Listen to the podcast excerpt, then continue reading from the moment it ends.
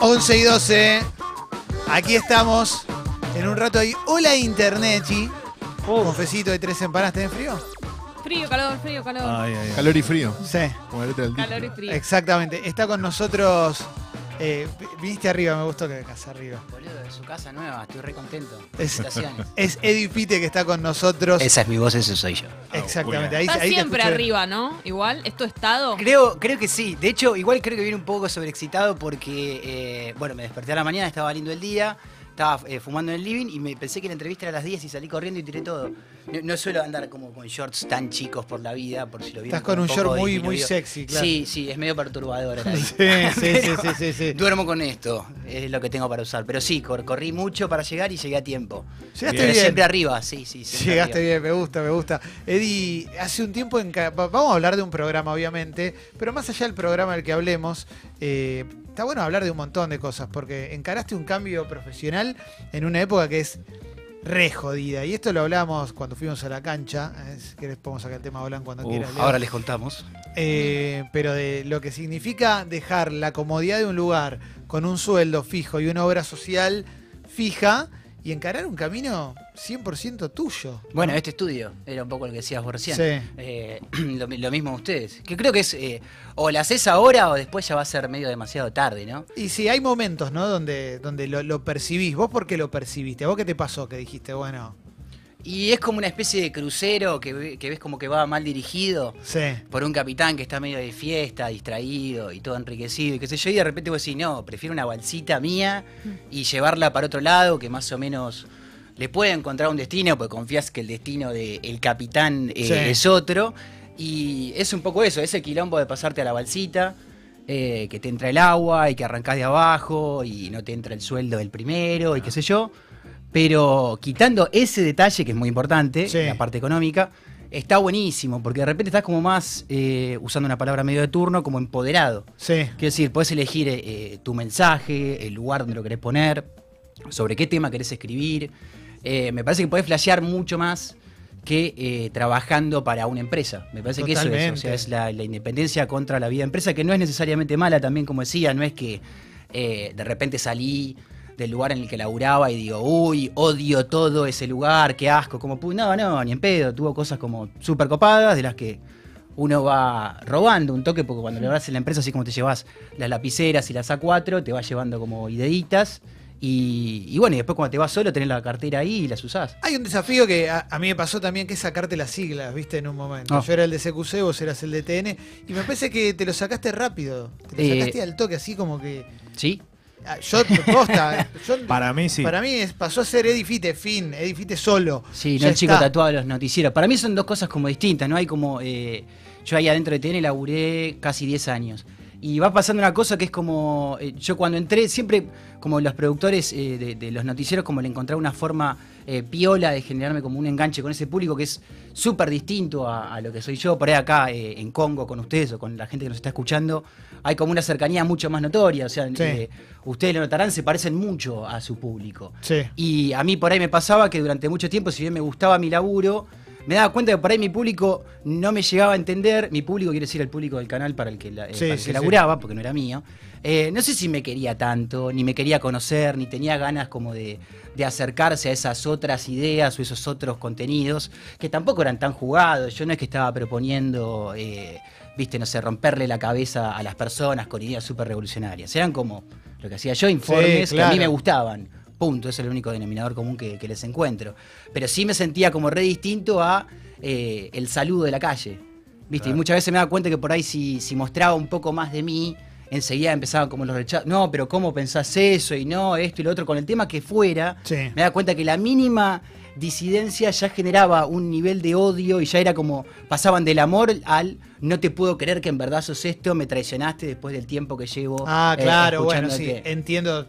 Sobre todo si alguna vez ponías algo mínimamente político que salga del arco. No, ni hablar. Sobre todo con lo, más, más que nada con las cuestiones políticas. Pero viste que se empiezan a, a- revelar en otros asuntos. Por ahí de repente Claro. vos das una opinión hasta de fútbol, si querés, o de Sí. cómo se puede administrar el fútbol, lo que fuera, y ya estás mostrando como tu visión política, que después eh, la visión política la puedes aplicar al fútbol, a la vida personal, a la política misma, así, digamos, ejecutiva, lo que fuera. Eh, y sí, ya cuando había esas mínimas muestras de, de ideología personalizada, ya era como, no, no, no, no. eh, No, no salía puede acá, pensar. No tiene que pensar, así. claro, claro. Sí, no, no podés ¿qué pensar. pensás? No podés pensar. Y empezaste un camino nuevo ahora que incluye diferentes instancias. Vamos a la que te trae acá y después seguimos ampliando, pero también para que el, el muchacho que, que- que está ahí afuera se quede tranquilo, no, no, porque si no. Ah, Facu, vamos a hablar, vamos a hablar de Discovery. sí. Vamos a hablar de Discovery y de cambio de velocidad. ¿De qué se trata cambio de velocidad? Está bueno, es el primer proyecto de, eh, de tele como, eh, como conduciendo. Sí. Yo lo que había pensado en un momento cuando dejé de laburar en el canal era como que no quería estar tanto frente a cámara, no por una cuestión de modestia o de vergüenza o de, o de molestia, sino porque eh, me había dado cuenta que cuando hacía las notas eh, sentía como que el periodista era medio como una especie de, de obstáculo entre la historia y el, Sí. el televidente, la audiencia. Porque si el, el mismo protagonista te lo puede contar directo y podés generar como un vínculo derecho a la cámara sin que haya nadie, tipo, bueno, y estamos acá llegando a tal lugar, sentía como que era menos incómodo y era más, fluía más la historia. Eh, entonces dije, bueno, no, no hago más tele. Pero de repente cayó lo de Discovery, que era como otra propuesta. Estaba, primero que era Discovery, me parecía un flash. Porque era ese canal, viste, que vos ves y que lo tenés en las, Sí, tele- vas sí, a- sí. viste, a las casas de donde se venden las teles y está todo en ultra recontra 1000 HD y qué sé yo. Entonces era como que me divertía desde ese lugar, desde el atractivo de que Discovery tiene como eh, esa forma como medio cinema- cinematográfica de llevar las cosas. Y bueno, me preguntaron si me gustaban los autos. Y yo por ahí con los autos no es que soy fierrero, ni soy hincha de Chevrolet, y voy a todos lados, viste, con la bandera, ni cabeza de tuerca. A mí, viste, llego al auto, al mecánico, me puede pasar el, el presupuesto que quiera, que voy a decir, ah, bueno, dale, dale, dale, dale para adelante nomás, porque no tengo idea. Bueno, te- Es como que tengo esa, esa relación con los autos. Me gustan, pero no me pidas que te diga dónde está el aceite dentro no, del me pidas capó que te porque diga, no tengo ni idea. no me pidas que te diga cuál es el modelo de mi auto. ¿no? Después, pará, busquemos la guantera a ver si lo dice en algún lugar. Estoy, estoy, te estoy esperando en un. ¿eh? Eh, no sé qué modelo es. Es rojo. No tengo ni idea, claro. Por colores funciona todo. Pero digo, bueno, ¿y qué onda? ¿Qué quieren hacer con los autos? Y me dijeron que la idea era como buscar historias de personas que hayan hecho sus propios autos. Y a mí me pareció divertido Está porque, buenísimo. claro, había una historia y me empezaron a mostrar como los casos que, que le gustaban a, a la producción de Discovery. Y Hay está- muchos. hay una- es una locura los que hay. Uno de los casos es un chabón que se llama Hugo Goya, que es de Lobos, ese es el, el primer capítulo. Eh, el flaco hizo su auto desde cero, en Lobos, con todas autopartes argentinas, qué sé yo. Y el chabón ya ha corrido dos Dakars con ese auto. Entonces era como que había una historia que vos decís, pará, vos estás corriendo contra Gordon, viste, con eh, Claro. gente recontra eh, presupuestada, no sé cómo será el adjetivo de esa palabra, pero... Sí, sí, con- campeón de NASCAR. Claro. Un piloto que en Estados Unidos tiene 100 millones de dólares. ¿no? Ni hablar, con estos que están, viste, eh, y con todo respeto, porque así les va de bien, en Lobos, buscando las autopartes entre ellos, dándole forma, reformando el auto en base a, a comentarios de fanáticos de fierros, porque está hecho sin usar el, el, un latiguillo choto, pero por la pasión por los fierros, porque si no tenés pasión, ¿cómo mierda te vas a hacer vos un auto para correr encima un Dakar, que es lo más hostil que puedes correr? ¿Cuánto tarda en hacerse un auto un tipo así, uno de estos No, fanáticos? es que Tarda no terminan nunca. Claro. Porque corren una carrera y de repente dicen, no, bueno, la verdad que los semiejes tendrían que tener no sé qué, y em- empiezan como a modificarlo, y es una construcción que está como viva. Entonces, por ahí, ahí sí me dije, ah, está bueno, porque todos los casos estaban como muy piolas. Después otro caso eh, es de un tipo que le dicen el extremo, que está en Tandil. Que Le dicen el extremo. extremo. es una masa el Excelente, extremo, está el re extremo. loco. Y el chabón tiene como una especie de campo en Tandil, entre las sierras, qué sé yo. Se hizo una Monster Truck con una F250. Una Monster Truck, Sí, o sea, ¿sabe lo una es? camioneta con ruedas Con gigantescas. gigante. Las que pasan por arriba de los autos. Creo que mide dos metros la, la ch- la- o sea, la trompa de la chata. Yo mido, debo medir a gatas 1,73. Estoy tirando esas moneditas ahí para, quedar, para pasar el metro 70. Y esto medía creo que metro 90, llegaba, llegaba el capot. Y el flaco le- se hizo como una especie de pista en el jardín de la casa para probar la camioneta y se junta con los amigos que tienen otras camionetas que también hicieron. Y es un remil quilombo, ¿viste? Tenés 12 psicópatas motorizados haciendo ruido eh, en Tandil. Entonces, eh, nada, me pareció recontra copada la idea. Está buenísimo. Está- y, y a vos te, te, te pica después un poco decir, bueno, quiero armarme algo. Y es que lo que pasa es que hay conocimiento, viste, que ya a una altura de la vida, Claro. primero la tagui. Sí. Y después, viste, yo no me voy a aprender ahora qué carajo es un carburador. Ya siento que no voy a poder utilizar ese conocimiento para nada más que para conversar con alguien sobre carburadores. Pero quiero saber la marca de mi auto, sí, eso sí. No, no, no, no yo no sé nada. O sea, ni siquiera tengo Pero auto. aparte la confianza que tenés que tener en vos mismo, porque aunque te digan, est- está, está bien hecho, es seguro y todo. Tenés que subirte a un auto que hiciste vos y manejarlo. Olvídate, yo un auto mío no me subo. De pedo me compro ¿eh? un usado a mí. No puedo ni comer un huevo frito que hice yo, me voy a subir un auto. ¿qué No me sale el omelette, claro. No sé usar el microondas todavía. Eso es un problemón. Pero bueno, vos, Carlos, estabas levantando. No, no, después, después, sí. eh, también hay una cosa que es el amor por las historias que tenés vos. Porque Sí. me parece que eso es lo que te lleva a este programa también. No solamente una cuestión de supervivencia, sino. eh, está bueno, vas a encontrarte con historias que ni sabías que existían. No, y no tengo prejuicio y soy como medio. eh, lo que más me gusta de, eh, de mí Sí. es como mi. Yo soy. eh, acepto mucho mi boludez y mi ignorancia. Como yo no tengo problema en no saber de autos, el comentario ese de, eh, de redes sociales que no leí, pero seguramente voy a leer de vos no sabés un carajo, porque Sí. yo ya sé que no sé un Decir carajo. no sé, claro, sí, Claro, no tipo, sé. Y me junto con el entrevistado y es, che, bueno, y viste, mirá qué bueno eh, las líneas estas que tiramos en el diseño de la carrocería. No sé qué es tirar una línea, lo asocio con otras cosas de mi mundo. Esa frase estuvo de más, Sí, de la eh, tele. pero quiero decir, claro, pero quiero decir que eh, aprendés del otro todo el tiempo con el ida y vuelta y es medio como naturalizar esa ignorancia y, y- y no tener vergüenza de preguntarle a un flaco y tratar de llevarla bien y no Acá caretear. Edifite no sabe lo que es una polea de un cigüeñal, ¿entendés? Claro, le dan Yo un tampoco, de ¿eh? televisión. Yo tampoco, Pero yo viste cuando te tiran esa, viste, Sí, vos en obvio. tu vida y no, la verdad que no. Pero generalmente el que te tira esa de lo único que sabes de eso, todo lo demás Claro. quedó ahí, es una mini, es micronesia. Exacto, y, y está todo genial, es como Sí. que digo, re bueno que sepa, vos sabés de esto, yo sé otra cosa, viste, hagamos un juego que nos enriquezca un poco a los dos. Igual hay, bueno, de- hay buenos nombres en la mecánica, ¿viste? Esa que decía él, la, la Árbol de levas. Sonda Landa, es como. Es como, es Te como vuelve loco. Viste que es espectacular. Es peor que la anatomía, ¿entendés? Tiene un nivel de complejidad que yo digo, no me voy a meter en este mundo ni voy a caretear serlo. Eh, y me parece que queda bueno eso, como que, eh, de divertirte un poco, aunque no sabes un carajo, que incluso hasta el entrevistado se tome eh, la libertad de boludearte frente a cámara. De hecho, me, me parece lo más divertido. Eso está buenísimo. Ahora sí, Caló. Tenés una forma muy pop de hacer periodismo, de ejercer el periodismo, lo que es muy común afuera, digamos, gente que se ocupa de temas, digamos, no le tenés miedo a los ovnis, no le tenés miedo a los señores que arreglan un auto, te da lo mismo, los nazis, digo, Es que- habla- amplio espectro. Sí. ¿Por qué crees que hay poca gente que hace eso y la gente se especializa tanto? Eh, y calculo porque el periodismo es medio un lugar, eh, es un oficio medio jodido de ejercer. Eh, bueno, no sé, Sí. lo sabemos y por nuestros compañeros o por nosotros mismos. Y mm, debe ser jodido, como no, eh, no- eh, a mí en algún momento me, me costó mucho y me sigue costando el hecho de no dedicarme a nada. Yo no soy periodista de qué soy. No soy periodista de economía. Eh, Bueno, se eso- hace eso es periodismo joven. Es una cuestión de DNI, ¿viste? Es que nací en el 87, punto. No, tiene No. no es mucho. Sos está- curioso, loco, sos una persona curiosa. Los periodistas Claro, es tienen una virtud, en curiosos. realidad. Eh, hay una cosa que es real también, que no sé si te pasaría en el canal, pero cuando en la tele muy mainstream hay un montón de temas que no interesan. No, Digo, querés hacer una nota justamente. eh, lo de los nazis en el, en el sur o en misiones, sé yo. Ahora hay como una moda con esas notas, Sí. pero antes había que pelearla mucho, ni hablar de hablar de fenómeno Bocha. ovni. No, es que aparecieron, se puso también muy de moda el género documental. Sí. Ayer estaba hinchando las bolas en Netflix para ver qué había a la noche. ¿Y qué agarraste últimamente? Eh, ayer me vi uno. Nada, estaba como medio. Vi que en Twitter había todo un quilombo con el tema de los terraplanistas que habían hecho el encuentro Sí. y qué sé yo, y había un documental sobre, eh, sobre esto. Nada, eran gente que hace, que hace documentales que se ríe de gente que piensa que la Tierra es plana. Es un juego que sale divertido y es como que estoy todo el tiempo viendo, pero antes no sé si había ese nivel de oferta. Costaba un huevo ver. No, eh, obvio, obvio, en obvio. TEA te decían, no, mirá, para la clase que viene. Dale, pará, ¿qué me estás pidiendo? Me estás metiendo en un quilombo, ¿viste? Te tenías que meter y buscarte el torrent y bajártelo. Por ahí hay gente, o sea, para mí, hasta que aprendí a usar los torrents, se me fue TEA, me llegó Sí, creo, claro. más tiempo. Eh, sé que no es tan jodido, pero bueno, para la gente que no Yo no sé usar torrent. Es una boluda. Yo soy el que aprieta el botón grande de download todos los días de la- mi vida. Y le abre la otra decir- ventana. y Le abre la otra ventana que nada que ver. Lleno Tipo, es de el link virus. El chiquitito, botón verde. pajero, sí, el grande que tiene enseña tipo acá, ¿no? Ese es el botón que se sigue apretando.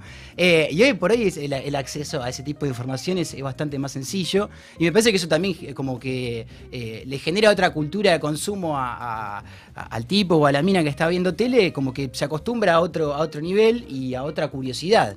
Yo tengo la, la idea de que vos no tenés noción del peligro por las notas que. cosas que, que hiciste en Ah. momentos que era como.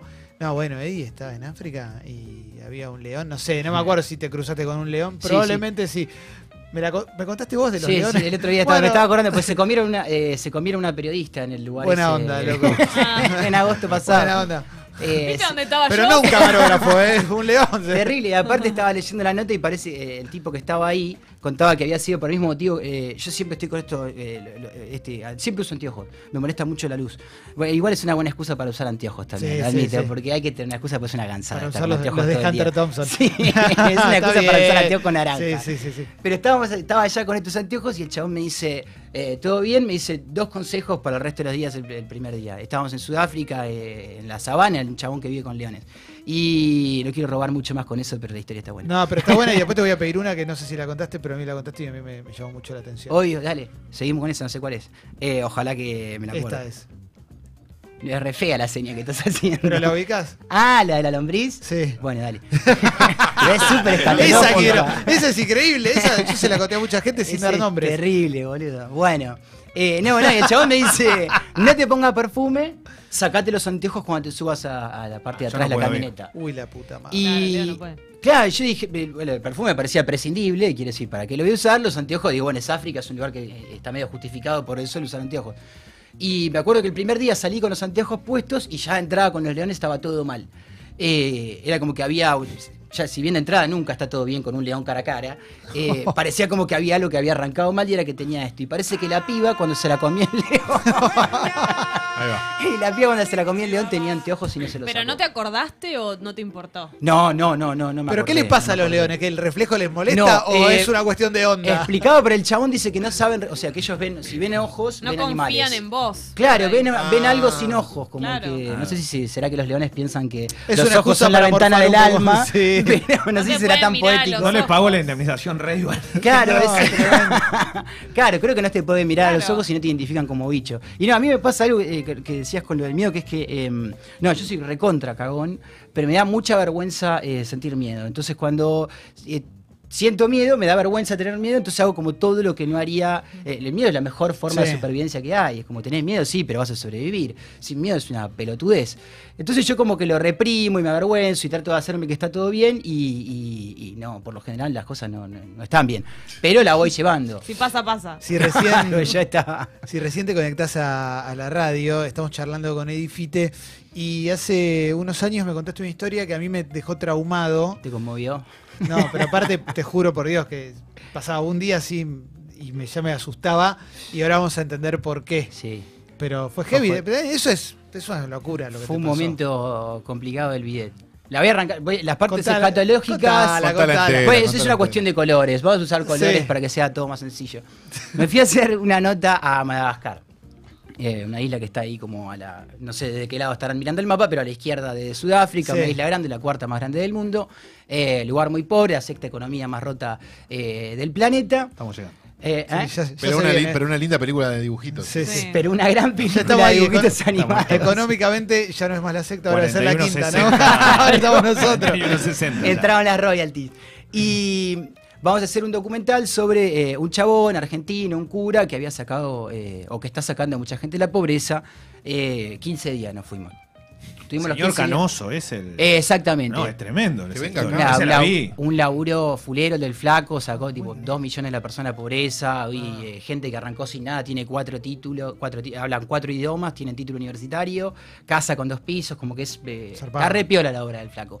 Bueno, estuvimos laburando ahí, mostrando un poco lo que hacía, qué sé yo, y el último día, siempre que terminás de grabar, haces como una especie de brindis, así como medio de fin de rodaje, y excusa también para escabiar con la guita oficial eh, del presupuesto, y entonces eh, tomamos, tomamos, tomamos, tomamos, qué sé yo, me voy a dormir. Había un, un consejo de Madagascar, era, por supuesto, no tomes agua de la canilla, que te lo dicen en todos lados, hay yanquis que vienen acá a Sí. Buenos Aires y te dicen, no, ¿se puede tomar agua de la canilla? Sí, toma tranquilo, no pasa nada. Eh, en Madagascar entiendo que había algo complejo, no me acuerdo si había habido un derrame de mercurio, esas cosas que son noticias en cualquier lugar, pero allá son parte de la rutina. Y me recontra escabio, me voy a dormir y tipo 4 de la mañana me despierto cagado de sed mal. El hotel era una garcha y no había nada en el. eh, Viste, la heladerita estaba vacía, había un vaso y digo, bueno, no sé, voy a tomar la canilla, no lo pensé tanto. Abrí la canilla y vieron esas tomadas de agua, pero violentas. Sí, tipo, claro. ¡ah! Tomé agua a morir. Me fui a dormir y volví. Eh, para Buenos Aires, todo bien, pasaron una, una serie de meses y yo empecé a bajar mucho de peso, pero mal. Eh, tipo unos 12, 12 kilos, poner, una cosa por el estilo. Zarpado. Pero tenía una recontra panza y como que empezó a bajar y yo dije, mira el pibe cómo se está recuperando para los 30. Y en algún momento, posta, o sea, yo me estaba grabando el programa de la comida de barrio y me daba cuenta como que comía mucho y así todo, como que no subía de peso y yo nunca tuve problema con la panza, pero me, me extrañaba que no se estuviera haciendo como más grande y no hice nada al respecto. Pero un día estoy, eh, eh, llam- llevo- llamo al taxi para ir al canal, que se yo, me pasé a buscar y de repente sentía como una eh, incomodidad en la zona rectal. Entonces, pensando yo que era una cuestión de, de- de diarrea o de falta de continencia por alguna indigestión, esto 11 meses después casi de haber vuelto de Madagascar. Para que le pregunto al de Discovery, ¿viene bien la nota? Perfecto. ¿Cómo la ves? Excelente, ¿eh? Estamos vendiendo bien el producto. Y, y nada, voy al baño y me doy cuenta que me paso mucho tiempo como sintiendo que había determinada actividad, pero no- me asomo al agua y el agua se encontraba como en perfectas condiciones. Y yo sentía que había expulsado algo. Claro. Por lo que digo, bueno, es tarde, me estaba esperando el auto, no lo pagaba, claro, por eso me había tomado el lujo de, de- de- de execrar mientras me esperaba el taxi. Entonces paso al bidet y siento como que había algo dentro, como dentro de, de- de la zona anal, propiamente dicha. Que no era. Que no era materia Cacona. fecal, estamos Ah. hablando en términos médicos, me parece que esto no Sí, es algo alojado en el bien, recto. los términos están bien manejados. Algo alo- alojado en el recto. Algo alojado en el recto, eh, gelatinoso. Ah, ah. Por lo que yo ¿Te pienso... dolía? ¿Te estaba doliendo? No, Ah, bueno, Era no. incómodo. había algo, era como que sentía algo ahí que colgaba. Entonces yo dije, tengo que tocar, tengo que sentir Sí, claro, claro, obvio. que hay acá, esto es un momento de maduración en tu vida, te vas a tocar el ano. Sí. Sí, sí, sí. Entonces, bueno, empiezo y digo, no, acá hay algo, no, me- no- no- no me sentí como con la situación, prendo la ducha. Porque era un lugar más íntimo, era como un lugar en donde esas, yo me permitía que eso sucediera eh, en mi intimidad. Entonces prendo la ducha, qué sé yo, y vuelvo a tocar y ya efectivamente, ya haciendo como eh, pinza con los dedos, noto que había algo. Y dije, debe ser el cordón del vacío de anoche. Claro. Porque, ¿viste cuando comes asado que, no, No sé, el cordón del choripán, algo por, algo por el estilo? Dije, "Ah, ti- esto es algo que yo digerí. Estoy al borde de marearme. Y yo te, Yo- pedí la- no, no, yo no, te no. pregunté porque conozco la historia y estoy medio mareado. Me siento no, mal, boludo. Y entonces eh, yo pensaba, digo, esto es algo que comí entero y que debe haber pasado bien, como el choclo o el morrón, esas cosas Sí, vos decís, claro. puta, ni, ni lo tocó el estómago. Sí, sí. Como salió como entró. Sí, sí, sí, sale decorado, claro. Sí, sí, sale con medallas. Por supuesto. Y digo, yo esto lo tengo que sacar de alguna manera porque está, está alojado ahí adentro. Pego un tirón y sale un cuarto. Digo, la concha de la lora, me doy vuelta y ya me veo en mi, en mi propio eh, trasero algo ya eh, pendiendo de, de esa zona. Ah, bueno, no. Y pegué otro tirón y otro tirón y finalmente eh, era una tenia. Eh, una tenia, una lombriz tenia solitaria. saginata. Una tenia saginata. Ah. eh, que la- la- la- cayó en el piso. Y yo ¿qué es esto que me acabo de sacar? Es como una especie de cordón medio transparente. eh, adornado, como, como vos decías. Sí, claro, Por claro. supuesto, por la zona de alojamiento. Sí, por claro, donde tenía el hostel. Y lo, lo pateé y se fue. Entonces la llamo a mi mujer.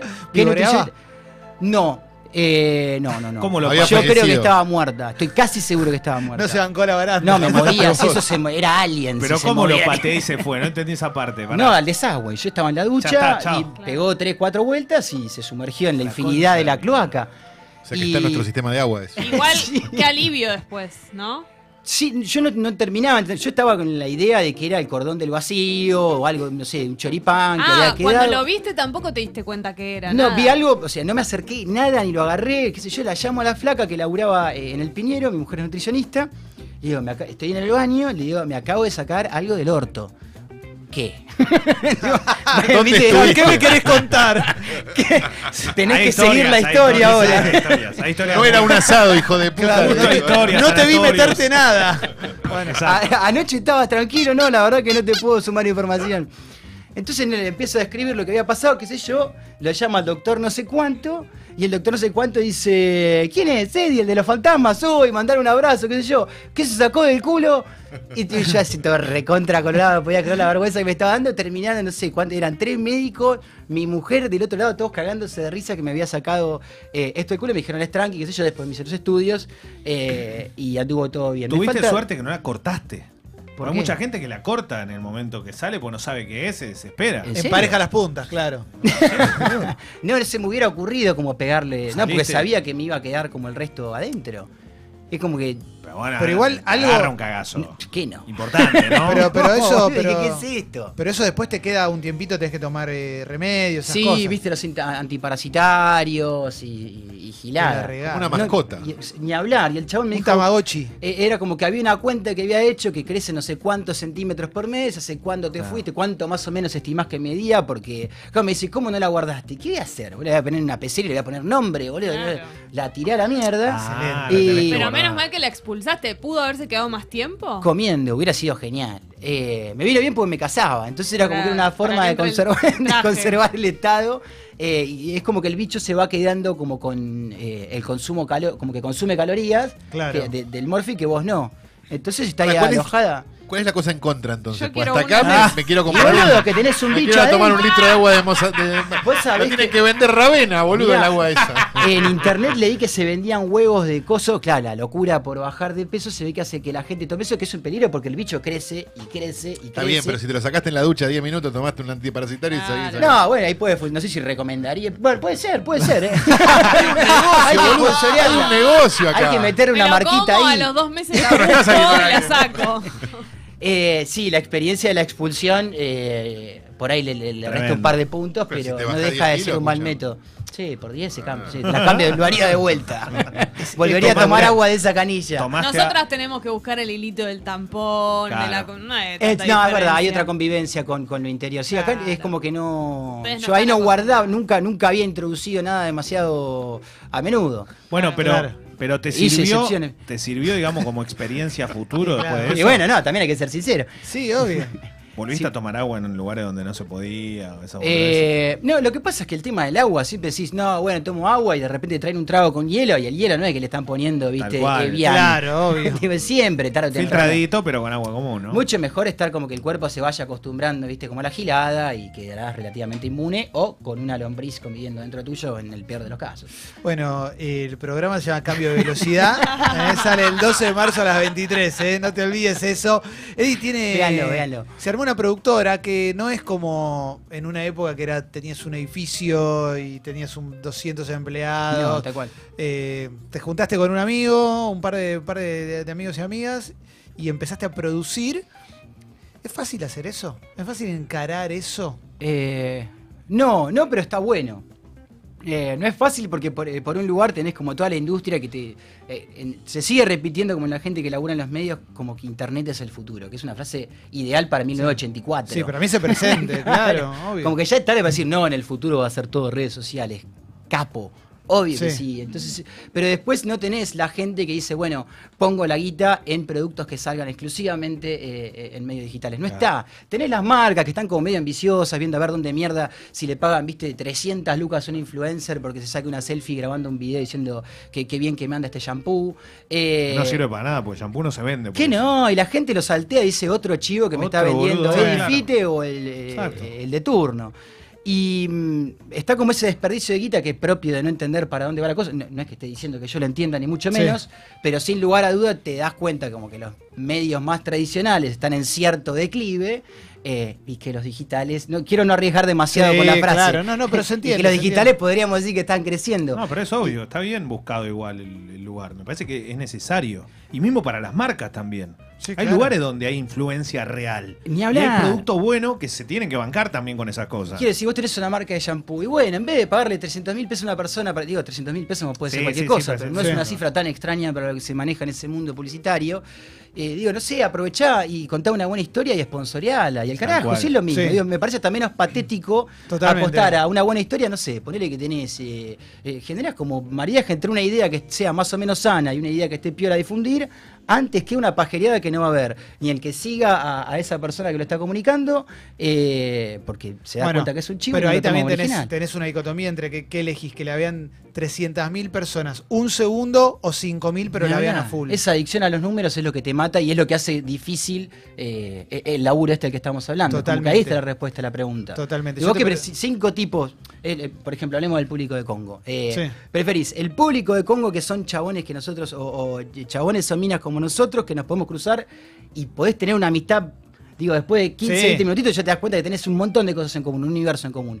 O hablarle a 14 millones de personas que te tienen muteado en una estación de servicio y que te están viendo así y la gente sigue eligiendo Totalmente. esa exhibición a 14 millones de personas que les chupa un huevo lo que les está... Por ahí no, hay un público, por supuesto, Sí, interesado claro, en claro. lo que se televisa.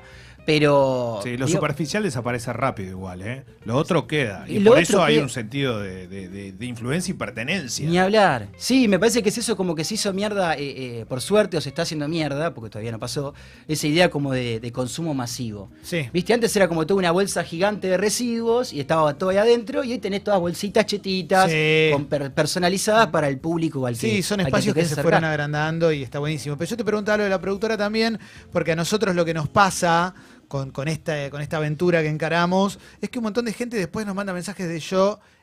Por, gracias a ustedes se me ocurrió animarme a tal cosa, ¿viste? Exacto. Eh, entonces también, viste, yo lo veo inspirador lo que hiciste, porque eh, no es fácil en esta época soltar, No, ¿viste? Decir, un año de, luego. años de mierda, porque no es que sea este año, tampoco lleva demasiado, pero no hacen falta muchas más pruebas para darnos cuenta que por lo menos no va a ser el año económicamente mejor de nuestras vidas. No, no, no. Eh, claro, ya tenemos como un par de pistas. Por favor. Y los anteriores tampoco fueron los ideales como para decir, che, toma una decisión complicada que te comprometa la economía. Eh, si bien siempre es el momento, nunca va a estar el momento ideal que, che, hoy está todo genial, arriesgá. Ni en pedo, nunca está bueno, nunca es un buen momento para arriesgar, o por lo menos nunca parece.